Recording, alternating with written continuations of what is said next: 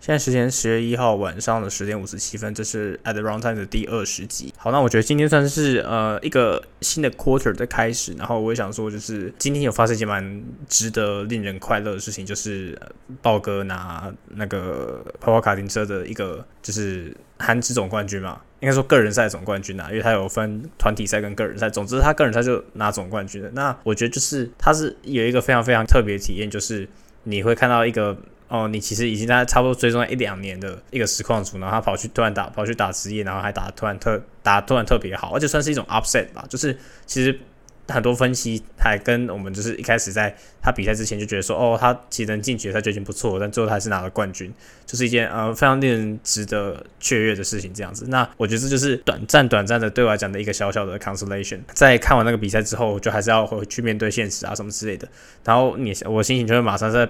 跑回原本的那种平均值，这样子就是对，那就是一种小小的刺激，然后小小的快乐啦。然后有时候就是你还是会需要仰赖这种小小的刺激跟快乐去 move on 这样子。但是我觉得以现在的心理状态来讲，就是以现在的 mental health 来讲，我已经跟七八月的那个时候的我相比，已经算是好了不少了。那我觉得主要是呃天气可能会有一些影响，再加上呃很多事情就是有觉得说哦，我慢慢开始在倒数啊，什么什么之类的。再加上现在的边境政策也改宽的很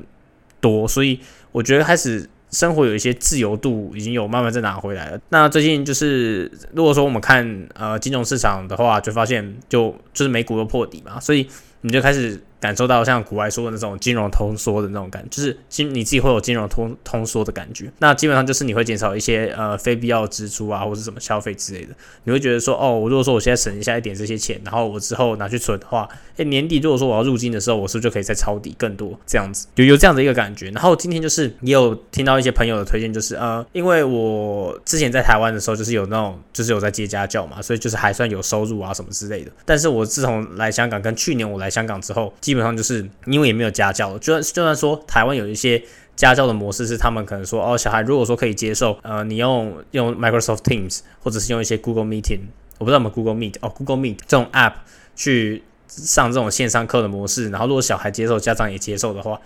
基本上就是你在香港，你还是可以去做这种 private tutoring 的工作。但是自从呃台湾的疫情，我不知道台湾疫情算不算是有趋缓，或者是比较没有人 care 之后，就是小孩跟家长其实也比较不想要给小孩，就是如果说要请家教的话，还会还是会希望那个家教老师去他们家或者去一个指定的地方，就是 in person 的上一对一上课，或是一对二上课这样子。就是这算是我观察到的一个现象啊，就是台湾的家教的这一块啊，还是没有到那么。就是它的 online learning 其实它还是都没有到那么盛行。例如说，就就算是我们在呃去年 Delta variant 那个时候，或者是今年可能有时候有停课状况产生的时候，我们好像对台湾已经慢慢接受，或者是慢慢普及化这种 online learning 的上课模式。但是家教的这一部分，因为可能家长真的是付很多钱，所以他不想要去牺牲那个 quality，但还是愿意会付付多一点钱，然后请老师来到家中啊上课什么之类的。但是我观察到一个现象啊，我现在就在香港，就是在找一个方法，就是说有没有办法。在网络上找到一些我不需要去 in person 教人家，然后我还是可以在网络上帮忙解题，然后去赚一些其他额外的 pay 这样子。因为我现在就是一个 full time 的 intern 嘛。但是如果说有时候我会觉得说，我干我假日真的要干嘛？像我觉得我假日的生活写照就是，呃，好，我今天早上起来了，OK，那我今天醒来早上九点，然后诶，我中午要吃什么？中午吃完要去哪里？啊，中午去了那个地方之后，晚餐要吃什么？就我现在假日就每天都在想这个问题。所以，我可能就是我现在模式就是，我礼拜六会去学校读书，礼拜天不会去学校读书。但是，我就在呃九龙半岛这个附近耍废这样子。那我其实曾经有想过说，哎，如果说我可以在香港接一个就是家教啊，或者是那种他们叫私补吧，就是用这个模式去再赚一点其他钱的话。但我觉得这个有一部分是因为我刚才说的那个，就是因为市场。条件不好，所以我才想说，哎，到底有什么方法可以再多赚一点钱？第二件事情，第二个可能是因为之后在二零二三跟二零二四，知道我要回来香港或者我在新加坡的时候，我也没有工作了嘛，我也不可能在国外，也不可能接到什么 in person 的家教，所以我是势必需要找一个网络上可以给我一点额外收入的一个管道。那我觉得。就有些网站是这种，我只需要发 text 就还蛮不错用的，因为现在工具其实也很齐全嘛。如果说我只要发 text，我就可以避免掉语言的问题。因为如果说你在香港教这种师补或加这种教教家教的时候，除非是你真的要去教一个呃特定对象的，例如说今天你教的那个学生，他是他的第母第一语言是英语，好，你可以跟他讲英语，然后他想要学。普通话。好，在这个 scenario 之下，你可以就是去接这个家教，然后因为这个家，因为符合这个条件的人也很少，就是假如说像我是母语普通话，第二语也是英文，那如果去教我刚才叙述的这种类型小孩的话，就会比较适合。但是在香港，就是因为大家都讲广东话嘛，然后我当然我讲广东话的时候我可以听得懂一点，但是我没有办法 communicate in Cantonese 的话。那我就还是要避开这样子的案件。所以，如果说我今天只是要教 economics，或者我今天要教 math，或者我要教 finance 这些科目的话，如果说我只需要发讯息，对我来讲就会是一个比较适合的呃选择这样子。所以我现在就在找说，在香港到底有没有办法去。呃，找到类似这样子的工作，然后再可以再额外多赚一点钱之类的。虽然说这个钱可能不多，然后相对于我现在在做的精算的 intern 也没有到那么值得，但是我觉得就是算是消磨我假日的一个好方法，或是一个好选择这样子。那之后在呃港大毕业，就是之后在二零二四回来港大上课的时候，可能会因为说呃港大的课业可能变得比较繁重。那我可能就比较没有时间去做这个 private tutoring，但我觉得这件事情算是好解决的，因为我觉得这个是时间规划的问题，而不是说因为真的学校的 course load 很大，所以导致说我没有办法去接家教，所以我觉得那个是两件事，就是时间是应急出来会就会有时间的，不会说是真的没有时间这样子。我自己的想法是这样啦，所以最近在找其他这种就是 part time 的工作，也算是我生活中想要达成的一个小小的目标之一。那可能就是我之前有考虑说要不要去接一些 part time 的工作，但是事实上就是呃，如果说我二零二四回到香港大学之后，那我一个学期可能要上六堂课，在上六堂课的情况下，很难再去接一个 part time 的工作，因为通常 part time 工作他会要求你说你一个礼拜至少要来两天或是两天半。以香港大学的这种 course load 来讲的话，你一个礼拜如果是要上六堂课。还要加一些 tutorial 的话，你能挤出一整天的 full time 就已经很困难了，所以我才会觉得说，如果我假日可以花一些时间去当 private tutors 这种 online tutors 的话，那可能会好过一些这样子，然后也比较符合我的要求。这样好，那我觉得这就是目前对于生活还有之后的生活有一个比较更新的体会。那我觉得今天就是。有时候我不是常会在 podcast 里面就是 complain 说，我我其实很讨厌香港，所以我想要离开这个香港这个地方越快越好。今天我在学校也遇到一个新的一件事情，然后我有我原本有 po 就是我 podcast 这个 Instagram 账号的呃现实说有有有去抱怨我在学校到底遇到了什么事情，但是我后来再过两个小时我就删掉，因为我觉得那个有点太 politically incorrect，所以我想说我在这个地方就是想要把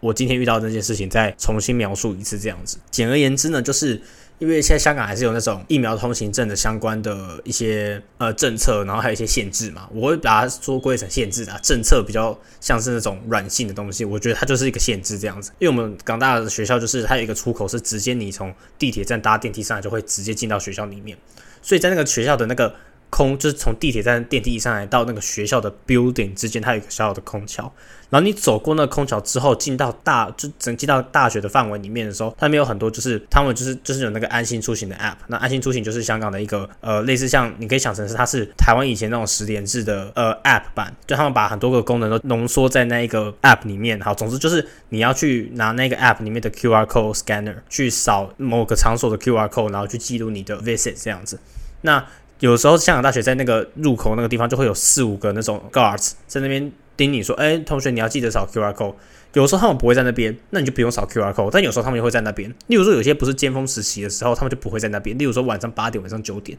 那边就不会有任何保全在那边站着，然后盯着你有没有扫 QR code。但是有时候你中午礼拜六的中午十二点、下午一点。那个时候人很多的时候，就会有四五个人在那边看你扫 QR code，然后很讽刺的一点就是，你只要扫 QR code 之后，马上按离开那个场所，基本上就没事了。所以我老实说，不太确定说到底那个 QR code 扫了到底有什么意义，还是那群人就是 pay clowns。我在我的现实被删掉那个现实里面，形容这些保全的语的那个 phrase，我就是用 pay clown。我觉得那些人就是完全没有事情干，然后大概有超过百分之八十的那些保全或者那些保安都是冗员。就是他们完全没事情干，整天在整个学校里面，整就是没有什么人的学校里面，整天在那边闲晃，然后从 A 晃到 B 点，B 晃到 C 点，C 点再晃回 A 点，然后整天去那边盯一些有的没有、有的没有的没有意义的事情，所以那个地方扫 QR code 就觉得已经很莫名其妙，就是完全没有任何的意义。当然，香港已经香港已经做了很多没有意义的事情，只是在学校里面这些这些人到底在干嘛？就是他们到底懂不懂在干嘛？还是他就是他们的工作之类的？就是有时候他你看他们也不在那边，所以事实上他也不是说他们真的有一个人什么有一个 supervisor 去会监督他们说要监督每一个保安去监督每一个学生说每个人都要扫 QR code，所以这是一个很吊诡的事情。有时候需要扫的时候不用扫，那为什么还要叫强迫每个学生在进校园的时候要扫那个 QR code？这是第一点。第二点就是现在香港它的规定就是有些防疫规定还是很奇怪嘛，就是它的户外限聚令是只要一群超过四四个人的。群聚在一起，你基本上就违法。但是如果说你今天去餐厅里面内用吃饭不戴口罩，你这一桌超过十二个人都没有问，就是你一桌在十二个人里面都没有问题，类似这样子那种很奇怪的逻辑。今天我就是在学校的星巴克点了一杯饮料之后，拿去室外的座位去坐着喝。好，然后在那个座位它是一个很大的方桌，然后它。你就想那个方桌，它有四个边，那它四个边都有一个长凳，然后每个长凳可以坐两个人，所以如果说要挤一点的话，那整个大桌子是可以坐到八个人的。当然，每个人的坐分到坐空间就会很小，所以通常那个地方都只会坐一两个人。至多四个人这样子，但总之我今天就是找到一张桌子，那张桌子上就只有我一个人。我的正前方三公尺是一个电视墙，那个地方的走廊就是人会走过，但是我跟那些走过的人就会还是会差很远，就至至少会差两到三公尺。就是就算以香港这个那么挤的地方，还可以差到两三公尺，就知道那个地方其实算是很宽阔，而且那也符合广义上定义的 social distance。那在我左边跟在我右边是两个柱子，总之我。坐的那个地方，方圆三公尺内都完全没有人。好，然后我就把一杯饮料摆在桌上，然后在中间会有一两个保安经过那个地方，他就看看我，然后他就走掉。因为我跟你讲，保安也就是我我我想讲就是保安他们也是领固定薪水的，他们做多事做少事，他只要上班打卡、下班打卡，他就可以领到那样的钱，他不需要多做事。就是如果你能不多做事，你当然就不多做事，就是公务员心态嘛。我会说这是公务员心态，也是一个 rational person。会做出来的事情，就是我用最少的劳力去换得最大的报酬。那我做越多，我没有赚，那 marginal return 就是 negative，那我就不会去做这件事情。我的我的思考逻辑是这样。后来就有一个保安就走过来，然后指着他嘴巴上，就是他有戴着口罩嘛，所以他就指着他的口罩，然后意思我说就是要示意我说要戴口罩。然后我就瞪了一下他，然后我就拿起我左手，就是我桌上那个水瓶，然后喝了一下，然后再盖回盖子，然后摆回去，然后再把口罩拿起来戴。反正就是我从头到尾做这件事情的时候都瞪着他，然后他也是也瞪，他也是瞪着我说：“诶，你要戴口罩这样子。”那基本上就是个很吊诡的事情，就是星巴克里面你只要扫 QR code 之后，两个人、三个人、四个人坐在同一张桌子上。都完全不用管，也不会有任何的 infection 的风险。我在室外一个空气流通的地方，然后我随时都要喝饮料，我旁边完全没有人。最大的风险就是那一个走过来靠近我的那个保安，他有可能会，就是他有可能会 infect 我，或是就算我是 positive 的人，我也会传染那个病毒给他。就他是要来管你有没有戴口罩那个人才是最大的风险。这就是我平常在台湾，我我觉得我之前在台湾或者是我在哪里有观察到，现象就是这样子，就是平常如果一个人没事情走在路上的时候，我不戴口罩，根本也不会感染到什么人，别人也不会感染我。但只要有一个人来靠近，你跟说：“哎，你要戴口罩哦。”那个就是最大的破口。你你不动就是最上策啦。有时候我就感到，就是有会有这样子的心情，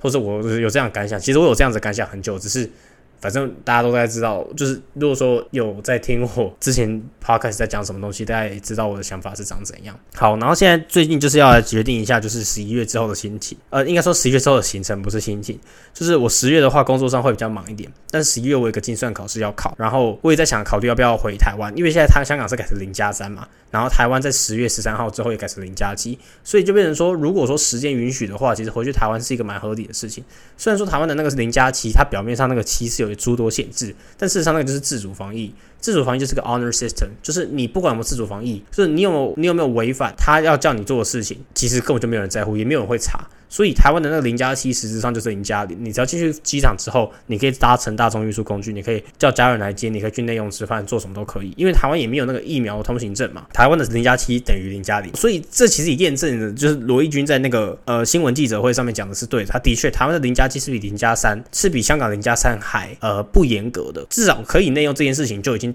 吊打香港了，但是我觉得罗毅军也多多少少就是 implicitly 说出了入境旅客如果真的进来，然后实施这个零加七的话，其实大部分的旅客是他会去遵守那些规范的。所以香港就是真的是硬硬的，很非常非常硬的零加三，因为香港就是疫苗通行证啊，那那个零加三它就可以用疫苗通行证来限制你的生活。例如说，你餐厅内用你要扫疫苗通行证，那你的疫苗通行证只要不是那个预设就是蓝码，就是以这个地方就是 blue code 的话，那你就不能进去。所以你就真的不能内用，所以你的前两天或者前三天的生活就真的是会被限制住的，那个是真的没有办法。但是然后再加上香港这个地方，为什么就算是零加三的，还不是会不会有旅客来？因为就算香港现在改成这样子了，入境香港的八天内，他要做十一次的 testing，包含了四次的 PCR 跟七次的呃 rapid antigen test。那你只要被侦测到 positive，你就要被送去隔离七天。那根本就不会有旅客来冒这个风险。你知道香港隔离环境是非常非常之差的。然后如果说你真的被送去什么隔离的 facility 的话，那你的餐点是吗？真的是不能吃。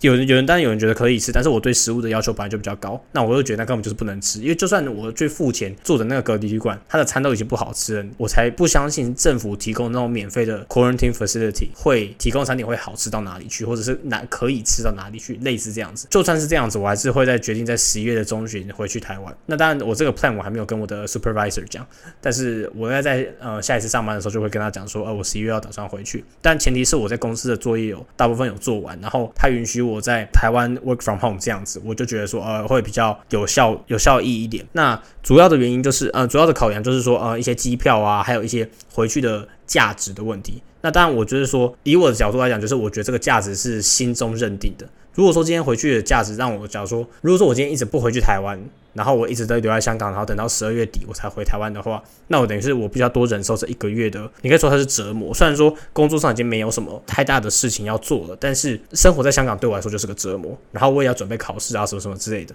但如果说我今天有花一个周末的时间，加一个礼拜一在台湾 work from home，然后在礼拜一晚上回来香港的话，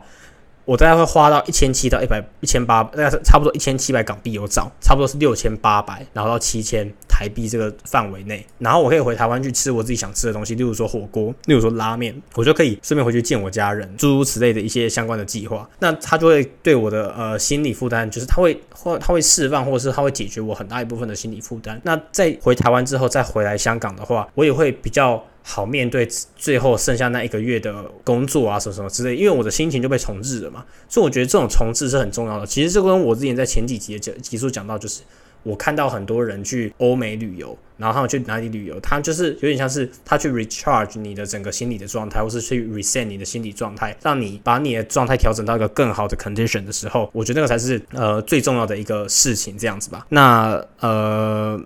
我所以，我应该是最后还是会回台湾，差不多三天两夜吧。就是我预计是礼拜六早上飞回去台湾高雄，然后在礼拜一晚上再飞回来香港这样子。那我的限制，这样的好处是我呃真的不能内用的事情，就只有礼拜二跟礼拜三这样子。所以我觉得算是一个还不错的事情。那要去检讨一下。我去新加坡交换的这个决定，就是我会觉得说，我自己问自己的一个问题，就是会不会觉得说，因为现在香港变成零加三了，就是原本我预测是到新年，就是香港到新年都还不会变成零，就是还不会变成零加多少，就是还会需要隔离的意思。那现在香港变成零加三，会不会让新加坡之间这个决定不赚？我会说不会，就是只是没那么赚，但还是它还是血赚，因为呃，香港它还是会有这种什么疫苗限制令，还有这种 mask mandate，就是我会说口罩令是仅次于隔离数一数二愚蠢的事情，就是你。基本上防不住，然后你也不知道为什么要口罩令。就是你如果真的很怕，那你就把自己顾好，你不需要去限制别人。除非说他限制你不能戴口罩，那这件事情才是很奇怪的。但是也真的只有香港这个地方是同时会让你戴口罩跟不戴口罩都违法的事情。就是二零一九那时候反中中运动的时候。那个时候是不是就是禁蒙面令，所以你不能戴口罩。在二零二零之后，你是一定得戴口罩，你不戴口罩他会罚你。那二零一九是你戴口罩他会罚你，类似这样子感觉。所以香港的话就是他还是要要求你戴口罩，但在台湾就是你你知道还是有些人就觉得说，嗯，为什么你你你应该要继续把这个 mask mandate 这件事情一直延续？但是我我的想法就是，你又不是说什么你你把它规范拿走之后你又不能戴口罩，就是还是会有这种死死扰人心态。这样讲好像有点不太好，但我的想法就这样，就有些死忠年他的想法就是转不过来。然后他就会有这种很奇怪的想法，然后毫无逻辑。所以目前香港状况就是这样子。然后我也觉得那个疫苗通行证这件事情很麻烦，所以我也不再想要去。在明年，如果说我还要，如果说我明年不去交换，然后还要回来香港读书的话，我到哪里都要去找那个疫苗通行证。然后港大的。健身房也让我很不爽嘛。如果在很这个很不爽的状况之下，我真的不想要在这个地方读书。就对我来讲，读书这件事情是相对来讲容易的事情。但是如果你要让我在一个很烂的环境下读书，那我会读得很不爽。就算我读得很好又怎么样？就就算我成绩拿得不错，或是我成绩算理想，那又怎么样？但是我就是过得不开心啊。这也是我去年在香港那一个学期拿到很不错 GPA 之后的一个很深的体悟，就是我宁可生活过好一点，但是我 GPA 烂一点。我觉得那是一个很 fair 的 exchange。呃，可能很需要 GPA 的人，他可能不这么想，但对我来讲，我觉得 mental health 是远大于或是远重要于一切事情的。那我觉得这一集我不知道要不要先卡在这个地方，因为其实时间已经，我现在录音的这个时长已经到二十三分钟多了。那如果我怕说我在讲下一个主题可能会超过时间很多，然后我可能剪辑要花比较多的时间。那因为其实上一集我其实没有剪辑的嘛，但是上一集就算没剪辑，我也只有讲十七分钟左右，所以呃，我会想说，因为现在就是十月多了嘛，然后我觉得我也接近快要离开香港的日子了，那就诚如这个 podcast 节目的标题，还有这节目名称字 at the wrong time 来解释的话，就是呃，我不会觉得说，在一个我生活过得比较不好的时候去。录这个 podcast 我会有比较多东西讲，就是我对生活有比较多体悟。但渐渐的、渐渐的，我开始 count down 之后，就发现哦，我离好日子越来越近了。那其实我就没有那么多想分享的。那应该也不是说我有那么多想要分享的，就是我比较不会想要用语音的方式来分享这样子。呃，我觉得就差不多讲到这边吧。那其实我原本今天这一件事这一集是还有在讲到。一个就是我觉得目前社会上发生的一个议题，就是因为高中有认识很多人，他是读医学医学相关的嘛，不管你是牙医系还是医学系的，他们都是会呃受到一些医师法，就是最新的那个条，就是最新的法律一些改革的影响，就是民进党在做的一些事情。那我其实有观察到一些，就是身边的人有在分享或者在讨论这件事情。那有时候我也是有发到一些资讯，那我就想说，可不可以就是。找个机会来把我对这件事情的想法讲一下。当然，我的想法一定是有点风向不正确，但是那是我最最新我自己的想法这样子。但是这一集就还是没有，就还是没有时间去讲这件事情。那我就想说留到下一集二十一集，如果真的有时间再讲好了。那这一集基本上就是也真的没什么主题，但是就是目前最近的一个心情分享这样子。好，那就先到这边拜。